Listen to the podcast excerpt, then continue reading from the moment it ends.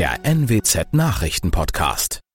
Guten Morgen zum Nachrichtenpodcast der NWZ. Mein Name ist Christian Osterloh. Moin.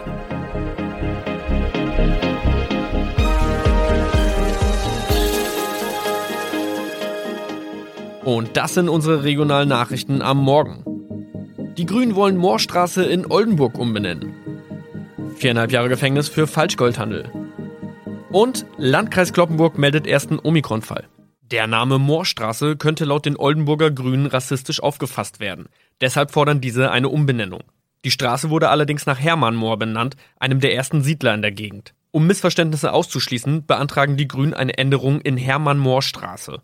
Dann müssten alle Anwohner ihre neue Adresse in ihren Pässen angleichen. Außerdem müssten Polizei, Feuerwehr, Rettungsdienste und Anbieter von Navigationssystemen informiert werden. Die Stadtverwaltung schlug vor, ein Zusatzschild mit Informationen zur Person Hermann Mohr anzubringen. So könne man alle Irritationen beseitigen. Tobias G. musste wegen dem Verkauf von Falschgold am Mittwoch vor das Landgericht Oldenburg. Nachdem der Schortenser bereits im Mai zu einer Freiheitsstrafe von mehr als drei Jahren in Jever verurteilt wurde, betrieb er seinen Handel auf eBay Kleinanzeigen weiter. Das wog bei der Verhandlung schwer auf. Der 27-Jährige schrieb in die Inseratsüberschrift das Wort plated, was so viel bedeutet wie überzogene und nur vergoldete Ware. Da im weiteren Anzeigentext aber die Rede von einem Reinheitsgrad war und die abgebildeten Goldbarren eine Seriennummer trugen, handelt es sich hierbei um eine Täuschung. Tobias G. wurde zu viereinhalb Jahren Haft verurteilt. Ein weiterer Fall der neuen Omikron-Variante ist am Mittwoch im Nordwesten bekannt geworden. Der Kreis Kloppenburg bestätigt, dass eine Frau bei ihrer Rückreise aus Südafrika am Hamburger Flughafen positiv getestet wurde. Sie befindet sich weiterhin in Hamburg in Quarantäne. Da die Frau im Landkreis Kloppenburg lebt, sei auch das Gesundheitsamt Kloppenburg für diesen Fall zuständig. Zuvor gab es bereits bestätigte Omikron-Fälle in der Wesermarsch und im Kreis Leer. Das waren unsere Nachrichten aus der Region. Weitere aktuelle News aus dem Nordwesten finden Sie wie immer auf NWZ Online. Und Aktuelles aus Deutschland und der Welt hören Sie jetzt von unseren Kollegen aus Berlin. Vielen Dank und schönen guten Morgen. Ich bin Zoe Tassovali und das sind heute unsere Themen aus Deutschland und der Welt. Nach Corona-Beschlüssen. Länderchefs verteidigen ihr Vorgehen. Trotz Gewalt und Corona, Papst fliegt zu historischem Besuch in den Irak. Und neue Umfrage des ADAC. Reiseverhalten der Deutschen hat sich verändert. Es ist gerade mal einen Tag her, dass sich die Kanzlerin und die Länderchefs über das weitere Vorgehen in der Pandemie geeinigt haben und es hagelt schon wieder sehr viel Kritik. Jetzt hat Bayerns Ministerpräsident Markus Söder davor gewarnt, die vereinbarten Lockerungsmöglichkeiten als unumkehrbar anzusehen. In der ARD sprach Söder von einem sehr ausbalancierten Konzept, in dem es vorsichtige Öffnungsperspektiven, aber auch eine Notbremse gebe. Es soll Hoffnung machen, auch wenn der Lockdown gerade bis Ende März verlängert wurde. Vieles soll nach und nach wieder öffnen in Handel, Kultur und Sport. Allerdings immer verbunden mit dem Blick, wie sich die Infektionszahlen entwickeln. Dort, wo sie deutlich steigen, ist dann schnell wieder Schluss mit den Lockerungen. Das Ganze ist eben keine Einbahnstraße, sagt Bayerns Regierungschef Söder und auch Kanzleramtschef Braun verteidigt im ZDF die Beschlüsse. Die Gesellschaft brauche nach vier Monaten eine Perspektive. Man dürfe aber das Gesundheitswesen nicht wieder so an den Rand der Belastung bringen wie kurz vor Weihnachten. Thomas Brock, Berlin. Und auch Hamburgs erster Bürgermeister Peter Tschentscher verteidigt die Strategie von Bund und Ländern, warnt aber bei kommenden Lockerungen vor Sorglosigkeit.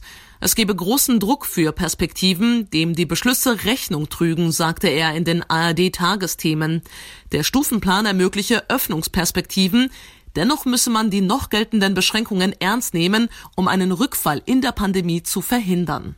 Kritik gab es zuletzt auch immer wieder am AstraZeneca-Impfstoff. Der war ja ursprünglich nur für Menschen bis 64 gedacht, jetzt nicht mehr. Die Ständige Impfkommission empfiehlt den Impfstoff künftig auch für Ältere ab 65 Jahren. Das sei eine gute Nachricht für alle Älteren, die auf eine Impfung warten.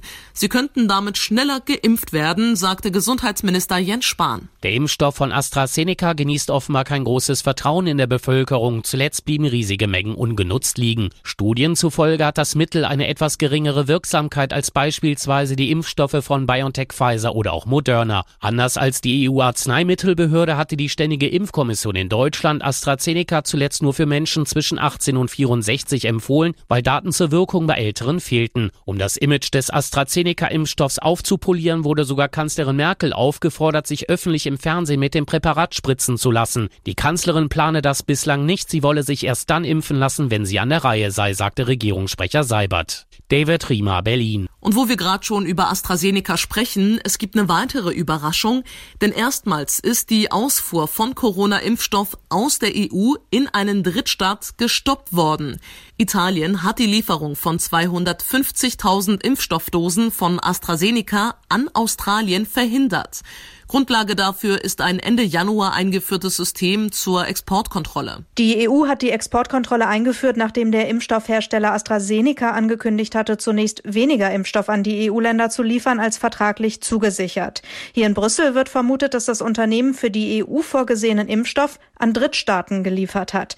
Deshalb müssen Pharmakonzerne, die mit der EU Lieferverträge abgeschlossen haben, jetzt in der Regel eine Ausfuhrgenehmigung für hier produzierten Impfstoff beantragen. Im Fall von AstraZeneca AstraZeneca wurde die nun verweigert, weil der Konzern der EU bisher eben nicht die vertraglich zugesagten Impfstoffmengen geliefert hat. Saar Gazadeh, Brüssel. Es gibt einen Menschen, den die aktuelle Corona-Lage wohl nicht so schnell abschreckt. Ich spreche da von Papst Franziskus. Er möchte heute als erstes katholisches Kirchenoberhaupt in den Irak aufbrechen. Eine historische, aber auch höchst gefährliche Reise. Nicht nur wegen Corona, sondern auch wegen der Gewalt und dem Terror dort. In drei Tagen will er sechs Städte in dem zerrissenen Land besuchen, als Mutmacher und eine Art Friedensstifter. Claudia Wächter in Rom, Raketenangriffe in Bagdad, Attacken der Terrormiliz Islamischer Staat und dann auch noch Corona, tausende Neuinfektionen jeden Tag. Muss die Reise denn jetzt wirklich sein? Ja, das haben sich viele hier gefragt und äh, viele sind sich auch sicher. Kein guter Zeitpunkt. Er hätte die Reise verschieben sollen. Aber davon will der Papst nichts wissen. Ich wünsche mir schon lange, die Menschen dort kennenzulernen, meinte er. Er will allen Mut machen, vor allem natürlich den wenigen Christen, die nach der IS-Terrorherrschaft dort überhaupt noch sind. Und ähm, ich vermute mal, nach einem Jahr quasi Corona-Hausarrest da wollte er auch endlich mal wieder raus. Ja, eine Reise mit viel Risiko. Wie sehen denn da die Sicherheitsmaßnahmen aus? Ja, im offenen Papamobil kann er natürlich nicht durch Bagdad rollen. Er sitzt im gepanzerten Wagen. Überall sind zig Sicherheitskräfte im Einsatz. Überall gelten natürlich auch die Corona-Regeln, Abstand, Masken.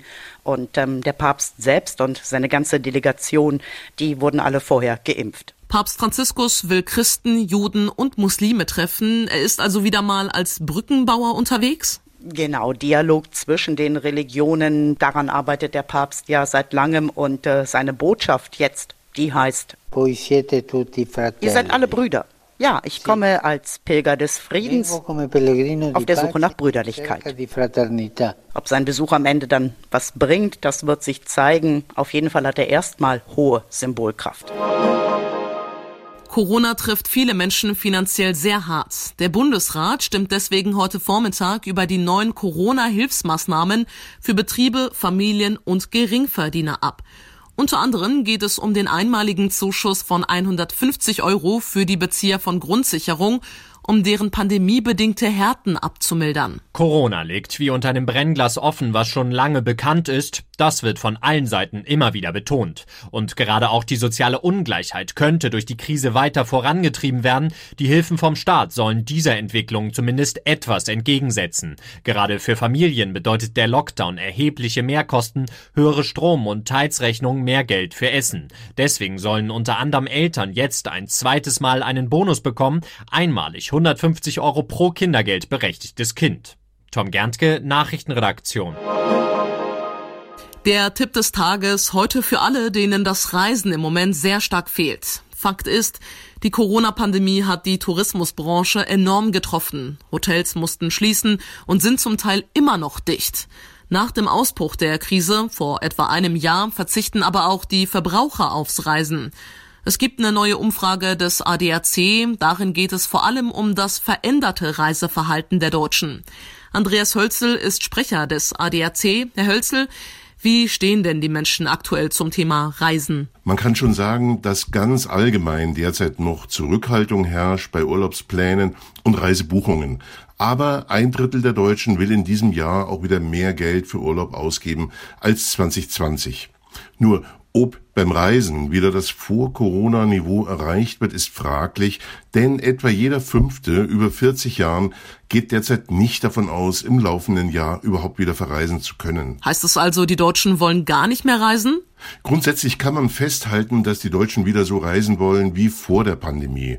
Die Effekte von Corona auf die künftigen Reisepräferenzen äußern sich eher in kleinen Verschiebungen. Feststellbar ist ein gewisser Trend hin zu individuellen Urlaubsarten wie Ferienhäuser und Camping. Und die Reisenden werden auch anspruchsvoller. Die Flexibilität bei Buchungen wird künftig eine höhere Bedeutung haben. Das Gleiche gilt für die Ansprüche an Stornobedingungen, Hygienestandards und eine gute Qualität der medizinischen Versorgung. Das Bedürfnis ist also noch da, hat sich nicht verändert? Bei der Mehrheit hat sich das Bedürfnis nach Reisen durch Corona nicht verändert. Auch in Bezug auf Reiseart, Verkehrsmittel, Reisedauer oder Reisezielen knüpfen die Deutschen voraussichtlich an ihre alten Reisegewohnheiten an, wobei Deutschland als Reiseziel sogar noch beliebter werden könnte. Aber wir haben sehr wohl registriert, dass die Corona-Pandemie die Verbraucher sensibler gemacht hat für die finanziellen und planerischen Risiken einer Reisebuchung. Sie hat einen Orden vom Bundespräsidenten, war im Weltraum und wurde sogar von Stefan Raab besungen. Schon seit einem halben Jahrhundert erklärt die Maus Kindern die Welt. Wie kommt der Saft in die Tüte und wie kommt er wieder raus? Warum hat der Käse Löcher und der Käsekuchen nicht? Die ersten Lach- und Sachgeschichten feierten am 7. März 1971 Fernsehpremiere. Am Sonntag feiert die Maus also ihren 50. Geburtstag. Einer der geistigen Väter der Sendung ist Armin Maywald. Herr Maywald, 50 Jahre Maus. Haben Sie denn mit so einem langen Erfolg damals gerechnet? Nein, äh, nicht ansatzweise. Also damals äh, war das alles andere am Anfang als erfolgreich. Also, dass es so lange laufen würde, hat kein Mensch dran gedacht. Es gab ja am Anfang viel Kritik von Pädagogen. Warum denn? Denn war das alles zu schnell, was wir gemacht haben. Also wenn man sich das heute anschaut, ist das alles ganz gemütliches Fernsehen. War damals relativ schnell geschnitten. Und das sollte ja eben auch ohne Text sein, die ersten Geschichten. Und das war dann natürlich auch ein Kritikpunkt. Ihr benennt die Dinge nicht, ihr gießt die Wirklichkeit mit einer rosaroten Soße aus Musik und so weiter und so weiter und so weiter. Herr Maywald, es gibt ja viele, viele Kindersendungen, aber was ist denn das Erfolgsgeheimnis der Maus? Also das Geheimnis ist sicherlich zum einen, dass wir die Fragen der Kinder oder auch der Erwachsenen ernst nehmen und dass wir eben nicht versuchen, so eine schnelle Antwort zu finden, was viele Eltern ja auch machen, wenn ihre Kinder fragen, bist du noch zu klein für und das verstehst du noch nicht. Denn manchmal ist ja so, ein, so eine Frage auch ein Fragenbündel und dann einfach versucht mit Dingen, die äh, Kinder selbstverständlich sind, also mit Sachen aus Küche, Keller äh, und, und im Haushalt äh, darzustellen. Und letzte Frage, was wünschen Sie denn der Maus zum 50. Geburtstag? Naja, dass sie so bleibt, wie sie ist, also äh, so neugierig und äh, auch interessiert und äh, äh, immer versucht, was Neues rauszukriegen und auch der Zukunft zugewandt und eben also nicht schlafmützig wird. Ja, da möchte ich mich gerne anschließen. Auf mindestens 50 weitere Jahre Maus. Das war's von mir für heute. Ich bin Zoe Tassovali und wünsche Ihnen ein schönes Wochenende. Tschüss und bis Montag.